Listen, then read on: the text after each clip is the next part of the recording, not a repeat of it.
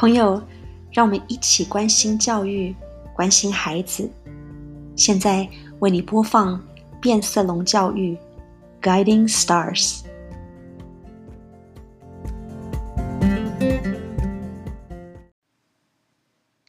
朋友你好，我是关心孩子、关心你的黄文文。在检视我自己曾经录过所有节目的同时，我注意到今天居然是在二十七个星期之后为您录制《变色龙教育》这本书的最后一个章节，第二十八章了。整个过程当中，我最喜欢的就是在空中有机会跟你分享每个星期在教室的现场当中分享生活点滴。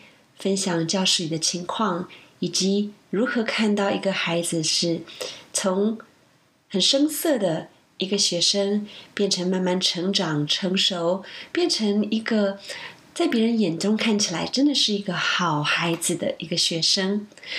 所以今天虽然是最后一次为你录制《变色龙教育》这本书的内容，可是，在接下来的时间，我也很想跟你分享在。将近学期尾声，我们看到在学校发生的很多情况。事实上，在一个星期之前，才刚好是我们的学习成绩展示会。那天，好几百个家长到了学校，无非就是希望知道学生是在什么样子的学习环境之下进行今年一整年的学习。很多的家长，事实上不是我的学生的家长，可是他们花了一些时间到教室现场来看看不同的老师是以什么样子的方式呈现。我对每一位家长都是分享着今年我是多么愉悦的度过了一年，而且告诉他们我很幸运的再一次的拥有了全校最好教的一班。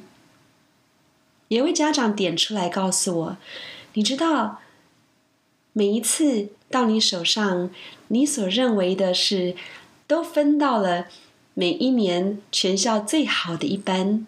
你知道这不是意外吧？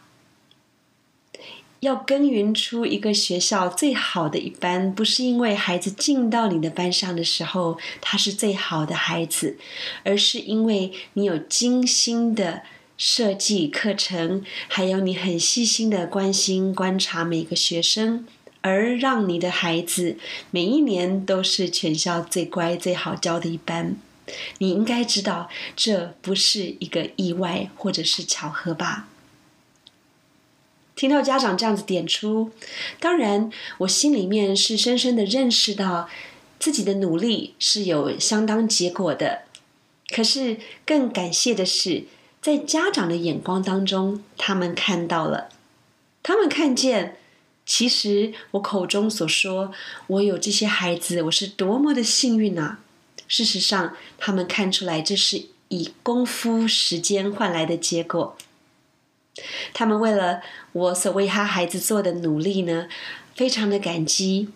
那当然，我心中也更感谢有这样子的机会，能够跟家长来分享整年度学习。我们有很多的起起伏伏的时间，不是每一天都过得很甘甜的。可是，总是最后最后，我们看到是学生很努力，他想要变好，他追求那更高的，他掌握着自己学习的方向，这是很可喜的。不管你的生命当中是否有孩子。或者是你现在手上正捧着将要跨出校门进入社会大门的孩子们，不管他的年龄是如何，在心里面的那个天真、活泼和和悦的这个孩子，我们总希望能够持久的时间越长是越好，因为总有一天社会会以他的方式来磨练这个孩子。当他还在我们手中的时候，我们尽我们的能力，让他们能够成为最好的、最有信心，也对自己的学习最负责任的那样子一个天真的孩子。今天就为你阅读《变色龙教育》这本书，我们要怎么样的教出新时代需要的人才？今天最后一章为你阅读了，可是接下来的时间，我相信，嗯，很多的朋友可能是在我阅读的中间的一段时间进入到这一个 program 里面。有一些家长，你或许是你才刚开始在聆听这个节目，所以想要手上有这一本书的话，可以到商店街 PC Home 的商店街，也就是 ccbook.com.dot.tw，ccbook dot t w，可以在网络上的商店街可以找到这本书。另外呢，还有十堂课变乖小孩是变色龙教育的第一步。所以，如果你喜欢，可以在网络上找到这些书。现在就让我为你阅读变色龙教育的最后一章，第二十八章。Color Code Twenty Eight，第二十八章，学校教育 versus 亲子教育。Teaching versus parenting，勇气就是经历一次一次失败，仍未丧失热情。丘吉尔 （Winston Churchill）。在我工作的地方，我们面对一个如此多元的学生群体，不少学生都带着某些挣扎来到学校。我们一贯教导学生，不要让这些逆境阻碍他们学习。事实上，我们告诉学生，正是因为他们处于逆境，他们更有理由要加倍努力，坚持不懈的奋斗，克服难关，直至凯旋而归。有时候。我认为家长和教师都同样会给这些孩子找借口，默许他们表现不佳，没有上进心，或没有达成自己的目标。如果一个人身心健全，他实在没有任何理由不能好好表现。若是孩子没有任何借口，无法达成他的校园目标，我们应该在下列问题浮出台面时，坦然且及时通知家长。让我们一起同心协力，寻找方法帮助学生实现他们的目标。当一个小孩撒谎和偷窃，当一个小孩说出关于其父母且令人震惊的消息。当一个小孩没有朋友，可能有涉及其他方面的社交问题或障碍。当一个小孩有自杀念头，我经常告诉其他教师，我们应该将每一个学生视为个别教学案例，不管他们是否已经被判定为残障或具有特殊需要。我们都应该尝试为每一个学生准备个别化教学计划 （Individualized Educational Program，简称 IEP）。因为现今学生无论家庭背景如何，都带着许多负担和需要来到校园，他们需要我们特别关注和关怀。请不要失掉信心或感到气馁。还记得我在前一本书《十堂课变乖小孩 Guiding Stars》结尾部分所言：我们每一个人，在我们自己看来都只是一小波涟漪，但是，当我们与志同道合的人一起努力合作，我们就能成为一股巨大波涛，它的力量足以冲刷我们前方一切障碍。若是我们尽早连接父母，他们就能成为我们的积极支援，为这些面对挣扎的学生带来改变。我们的孩子值得您付出任何努力，请相信我。那不是我，我没有做过。I didn't do it. It wasn't me. 当个小孩偷窃或撒谎时。他们面对质问，第一句辩护通常是“我没做过”或“那不是我”，除非证据确凿或当场人赃并获，否则一些惯犯不会承认自己在未经允许侵占他人财产，或是承认自己撒谎或欺骗。他们说这话时，甚至还会睁着明亮而无辜的大眼睛直视着你。这些撒谎和偷窃的孩子，大多数都是自我形象低落 （low self-esteem） 的小孩。虽然这些行为背后还存在许多其他因素，然而正是内心的不确定性导致这些孩子选择走捷径。如今，靠着现代科技，孩子能够轻易的从部落格和社交媒体获取大量信息，他们也因此变得更加机灵。当恶行被人发现时，他们知道。自己应该对大人说什么话？我让学生们写下为何偷窃或撒谎的原因，其中一部分回调的内容竟然与网络上发布的都市小说有着惊人的相似之处。对于家长而言，他们许多人还未赶上现代科技浪潮，因此当他们听到孩子们诉说自己为何欺骗，撒谎或偷窃的原因时，他们会被这些堂皇理由震慑，甚至让内心的愧疚感影响他们的决定。如今，我将更多精力放在找出如何预防未来出现相同不良行为的方针、纪律管教方法，而较少侧重一个孩子偷窃或撒谎的原因。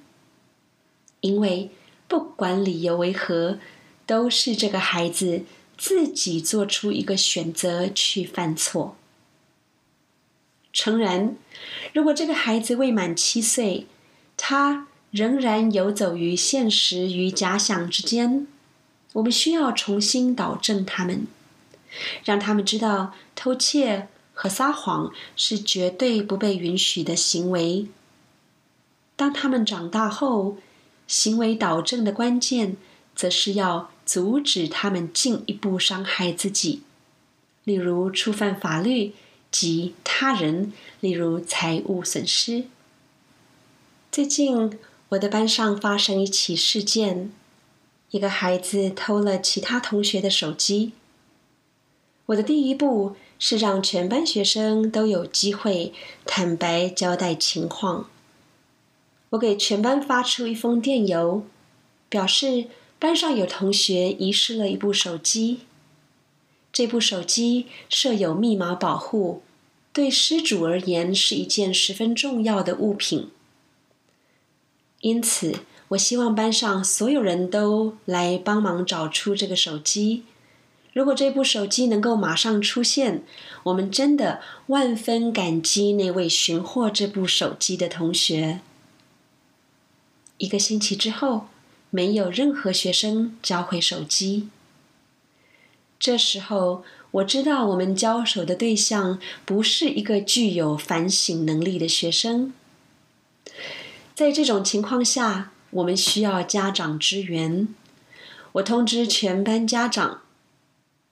于是，一位家长在孩子的桌上找到一部不属于他们家购买的手机。这位家长。将手机交还给校方，犯错的孩子找到了。除了寻求校方的心理辅导，以下还有几项行为导正的重点：让那个孩子知道我们不再信任他，他的所有行为都会受到严密监督，直到他赢回我们的信任。我们给予他一些惩罚作为阻吓策略，让他不敢再犯下同样的罪行。我们给予这个孩子许多机会，让他担任受人瞩目且不能欺骗或偷窃的重要领导职务，以此来帮助他重新建立自我形象。当他在每一周内没有再犯下偷窃行为，我们就会逐步将一项日常权限交还给他。虽然如此，他还是不允许在没有他人陪同的情况下在校园自由行走。这是为了顾及所有人的财务安全。当我们把这个消息告诉家长时，他们难以接受自己听到的事实。不过，一旦我们跟他们解释背后原因和解决方法后，他们就会放下防卫心。欣然接受并感谢我们跟他们分享这些重要讯息。最终，这个孩子持续接受与他偷窃行为相关的辅导，而在他与我相处的日子里，他也再也没有犯下同样的错误。我的孩子说什么？My child said what? 教师们都知道，孩子们有时候在家庭生活中的挣扎。然而，对于父母而言，当他们接到来自社会福利部儿童保护中心或学校打来的电话，告诉他们孩子说了一些关于他们的事时，许多家长往往感到措手不及。这是其中。一个最难跟家长交锋的情况。作为一个公务员，我们任何人只要听到孩子在家受到虐待或受到忽视，都必须马上做出呈报。那些受到调查的父母经常在事发后打电话来学校，询问谁才是幕后通报案件的人。这时，正是你与家长。维系的良好关系将派上用场的时候，当一个孩子告诉你他的父母相互大吼大叫，或是他的父母经常不在家，或是不管任何一种状况，你或许应该直接打电话给家长，进一步了解当前情况，请转述孩子们所说的关于他们的事。而且不加任何解说的，直接陈述当前状况。请要求对方跟你诉说家中情况。通过这一段谈话，你不仅可以更加了解这位家长，同时也能明白学生跟你讲述的情况是否属实。凡事请按事实来处理。自残及轻生念头 （self-hurt and suicidal thoughts）。在教育现场，最令人心碎的一件事，就是看到一个孩子透过绘图或言语，表达自己想要如何自残或自杀。这些念头的色彩是如此真实和细节清晰。千万不要掉以轻心，以为这些只是情绪化的表现。即使这个孩子可能只是开玩笑，你还是要马上通报行政处、校园心理辅导处及家长。许多时候，孩子们对于死亡缺乏认识，他们以表述自杀来让自己脱离当前不愉快和不理想的局面。当教师与家长会面，When teacher and parents meet，与家长讲述孩子的心理或精神状态时，请具体且详细说明自己听见和观察到的情况。身为一个或认证提供精神健康急救 （mental health first aid） 支援的。普通教师，我会尽自己一切力量，确保学生在整个过程受到保护。请记住，我们身为教师的职责，并不是诊断学生。我们需要做的事情是警惕这些行为的出现，并且给予必要支持。一，一旦孩子出现征兆或事件发生，请彻底调查清楚，请以非试探性的提问方式询问证人及孩子的密友。例如，事情发生前，某某某跟你说了些什么？或某某某在画这张图画前做了些什么事情？请避免使用引导式的提问方式，例如某某某是否不容易交上朋友？或是某某某是否经常感到沮丧？请通过提问来厘清问题和带出事实真相。最好的方法是让证人写下他们认为的事实，因为一两天之后，孩子们可能会改变他们的故事。结束初步会谈后。请确保自己整理出一份事件报告。二，请通过电话或书信联系家长，但是不要透露太多细节。当我打电话给家长时，我会说：“我今天想要跟您谈一谈关于某某的事情，目前的情况需要我们当面协商。不晓得今天几点？”您是否有空来学校？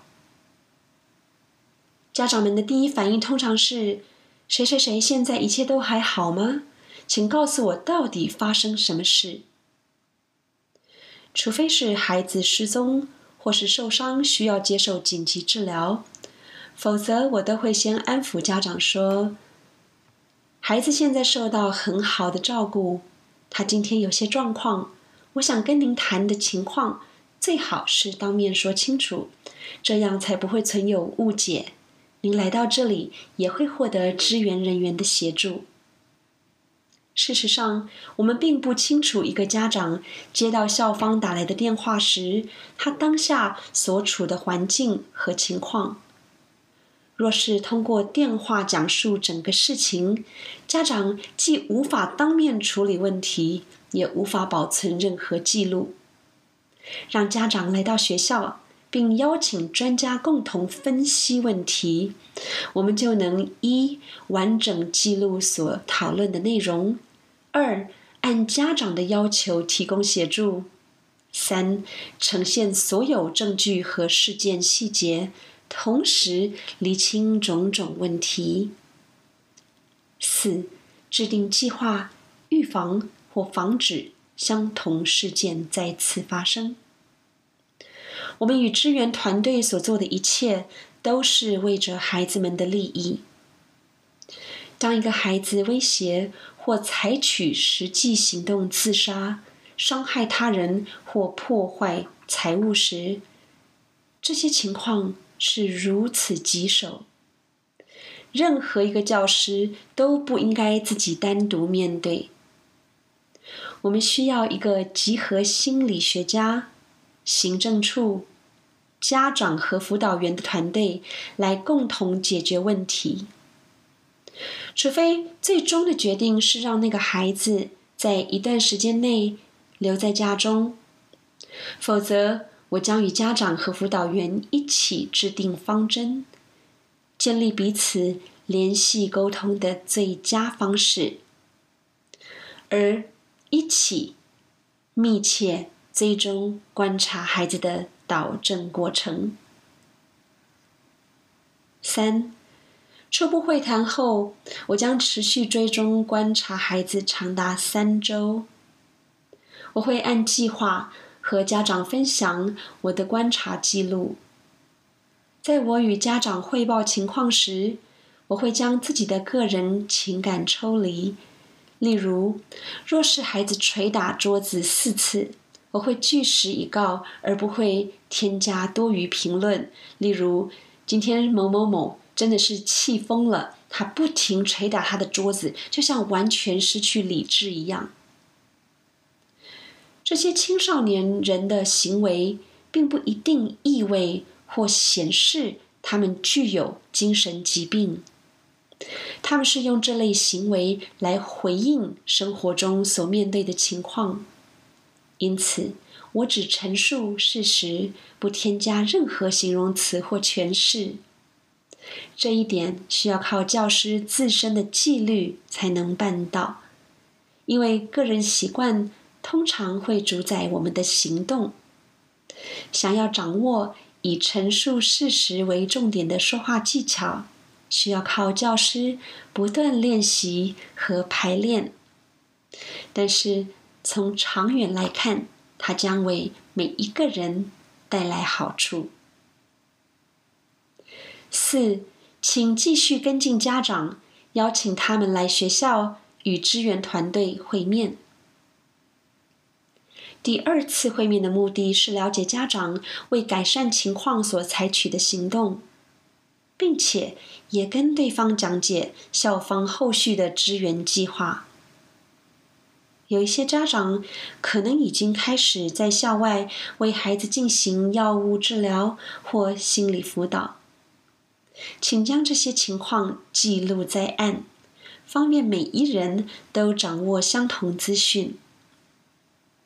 如果你跟我一样是一个充满热忱和富有爱心的人，当你与具有特殊需要的孩子共处时，你必定会对自己的教育使命甚至教学风格抱有极大热情。当孩子蒙受你的照顾时，这样的情感色彩当然不会有任何问题。不过，你还是要记住这一点：每一个家长有各自不同的亲子教育风格，对于孩子的治疗或支援方法，他们或许会与你保持完全不同的理念。在如何帮助这些孩子的问题上，家长。掌握最终决定权，除非是虐待或忽略孩子的案例，否则我们必须让家长的教育方针占上风，不干涉或强加我们的教育方式。请以专业态度处理一切事物。当那个孩子出现在你课堂上时，请以专业眼光判断情况。曾有许多次，家长们前来找我，询问我应该怎么办。当时情况，我其实已经准备好跟家长分享我的研究分析结果和我在课堂上采取的策略。毕竟，教师是一位经过专业训练、知道如何与不同学习需要的学生共处的专业人士。虽然如此。若是涉及精神健康的问题，请务必咨询医生建议，以及寻求专门协助经确诊具有特殊需要的青少年或青年人的辅导员的支援。以下是当家长向我寻求建议时，我与他们分享的内容：帮助孩子放松身心的活动。例如音乐，或对其他人而言，可能是体育课及运动。曾经有效协助孩子抒发内心情感的渠道或方式。曾经有效管教孩子的行为规范方法。我曾有一个无法结交朋友的学生，因为他总是伤害其他同学，凹他们的手指。咬他们的手背或踢他们的肚子。虽然一些行为背后可能具有文化因素，在特定文化之中，孩子们以让人感到痛楚的方式来与他人连结，我们却不能因此容忍孩子们相互伤害或自残。我采取过的最有效管教方式，是让他与我在校园草坪散步。同时观看其他孩子玩耍游乐。当我们一起散步时，他会不停询问自己是否可以与另外一群孩子玩耍。我会借此机会向他详细讲述游戏时所需要采取的步骤。我会跟他彩排，当其他小朋友不想按照他的方式游戏时，他应该如何应对。我向他示范，当他感觉心中燃起一丝怒火时，他应该如何控制自我。我一开始先让他跟小朋友们玩两分钟，接下来每一天，如果他玩的有风度，我就会延长游戏时间。虽然这个孩子还是持续出现状况，但是发生频率和激烈程度明显降低许多。当他母亲见到这一进步时，他尝试模仿整个行为导正过程。这正是我们所能要求的事。我建议家长不要问孩子：“你为什么这样做？”而提问类似于：“当你在做这件事时，你的脑海在想什么？”的问题。前者的重点在于孩子的个人感受，后者的重点则在于孩子的行动。个人感受需要很长的时间来修复，有时。我们可能永远无法找出导致孩子产生暴力行为或自杀念头的问题根源。相对而言，行动却是更具体、能够管理和纠正的目标。如果家长和教师可以协助孩子找出他们的行为与原因之间的联系。我们就更有把握教导孩子如何自我监督，防止未来再次发生同样事件。写给父母的建议：Suggestions for Parents。最近一次到台湾旅游，我在度假屋遇见许多带着孩子出来旅行的家庭。在早晨时段，有许多孩子在用餐区。奔跑嬉闹，有些穿着拖鞋和睡衣，有些则是拿着手机不停玩游戏。我不禁心想：作为社会的基本核心组织，我们的家庭教育究竟发生了什么状况？成年后，我常回想儿时与家人共餐的情况。那时候，父亲会透过历史传统、文化和他的童年故事来告诉我们一个社会对于孩子言行举止的期许。通过这些故事，我学会一定要等同桌的长辈动筷，自己才能拿起筷子。我也明白为何用餐时我们不能用自己的餐具从共享的菜肴上夹食物或挑选食物。正确做法是使用公筷母匙夹取食物，同时应该先看清楚自己想要哪一块食物才动手。餐桌是让一家人谈话的地方，不可以玩游戏或到处乱跑。我向那些接受西方文化教育的学生灌输同样的礼仪，而事实上是，他们也看见谨守这些礼仪所带来的好处。你是否也看到了呢？在我看来，有时一些年幼时未受到关注的行为问题，长大后可能演变成暴力。不受控制、宣泄脾气、频密发生且激烈的行为问题，最终导致学生需要进行辅导或其他特殊课程。若是我们能从家庭开始，建立一个健康的言行规范，或许可以改变孩子终生的行为模式。难道这还不值得我们花时间去尝试改变吗？写给老师的行动要点 （Action Points for Teachers）。我的父亲经常强调素养的重要性，他也常讨论我们的学校。我们在这里是指为下一个世代预备的学校。是否能够确保学生具备广泛性阅读和思辨性写作的能力？我认为关键点并不在于学校是否能达成这项任务，而应该是学校必须达成这项任务。二十一世纪的学习仰赖不断增强的沟通能力，学校。需要负起向学生灌输这项技能的部分责任。是的，我们的学生可能缺乏学习材料，或是没有跟随报告进度。我们的家长可能过于忙碌，无法亲自带孩子来学校，或记住约定的会议时间，甚至会一连问了九次我们的电邮地址。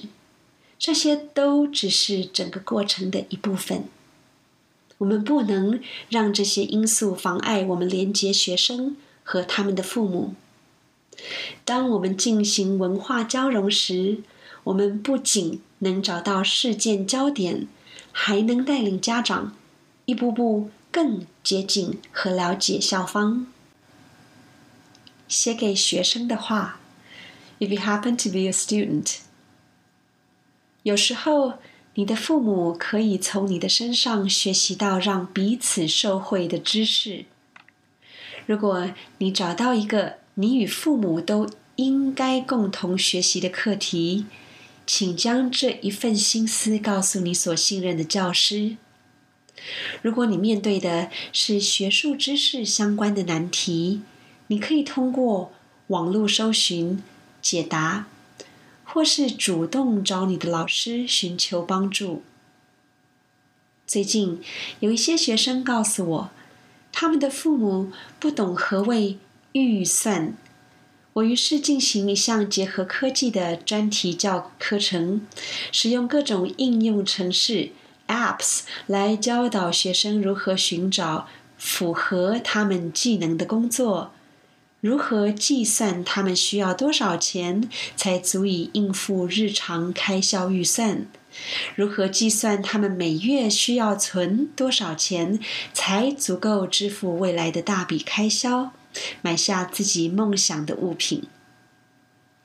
在我完成这项专题课程的同时，学生们也已经在家跟他们的父母分享自己学习到的内容。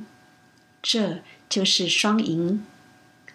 我所给予的建议是：如果有任何事情困扰着你，请与有能力想出解决方案的人商讨问题。他可以是一位邻居、一位老师、一位教练，或是你的父母。有时候，我们需要借由别人的眼睛来看到自己身上的优点。只要你主动连接外界，你永远不会孤单。变色龙互动区 （Chameleon Dialogues），亲爱的变色龙老师们，我们来到本书的尾声。对我而言，这真是一段相当漫长的旅程。让我以变色龙老师的视角思考和分享本书内容。在你们之中，有些人也是变色龙父母、决策者或公民。你如此关心这个世代的学生，你不断坚持阅读完每本书的字句，这个世界肯定会不断改变。问题只是改变速度多快而已。如果你曾看过变色龙如何吐出舌头捕捉猎物的方式，你就知道自己对于速度应该是无所畏惧的。摆在我们前方的问题是如何让更多人加入我们，一起来关注教育现场，支持优秀教师在课堂的教育方式。每一天，请面带微笑。迎对学生，跟你的同事打招呼和进行沟通，阅读任何题材的优秀研究报告，跟一两位家长谈话。最重要的是，请花时间让自己放松。你会发现自己是如何喜爱这一片你为自己寻获的世界。请继续通话、适应、应变和进行文化交融，为你自己、你的学生、你的学校、你的世界做出改变。让你的变色龙色彩绽放光芒，让自己对他人建立更深远的影响力。最后有一句话跟大家分享：当我们开始将别人的需要摆在我们的个人需要之前，我们可以更好的认识自我，同时看见自己如何美丽的绽放。朋友，变色龙教育的最后一章为你阅读完毕了。不晓得在接下来的日子，你的生命当中会想要做什么样子的改变？我希望，不管你选择做什么，都是让这个世界，让你周遭的人，他们的生命跟着你一起往好的方向、正向的方向去走。我们一起来改变教育。改变我们的孩子，改变我们的世界。很谢谢有这样子的时间在空中和你一起共处片刻。那如果喜欢变色龙教育，喜欢我为你呈现的内容，请在 ccbook.com.tw 来找这本《变色龙教育》这本书，自己阅读完，你可以送给其他的朋友。我的希望是这本书能够达到越来越多人的手中，让它的内容能够帮助我们教出新一代需要的未来人才。谢谢你，我是关心孩子、关心你的黄文文。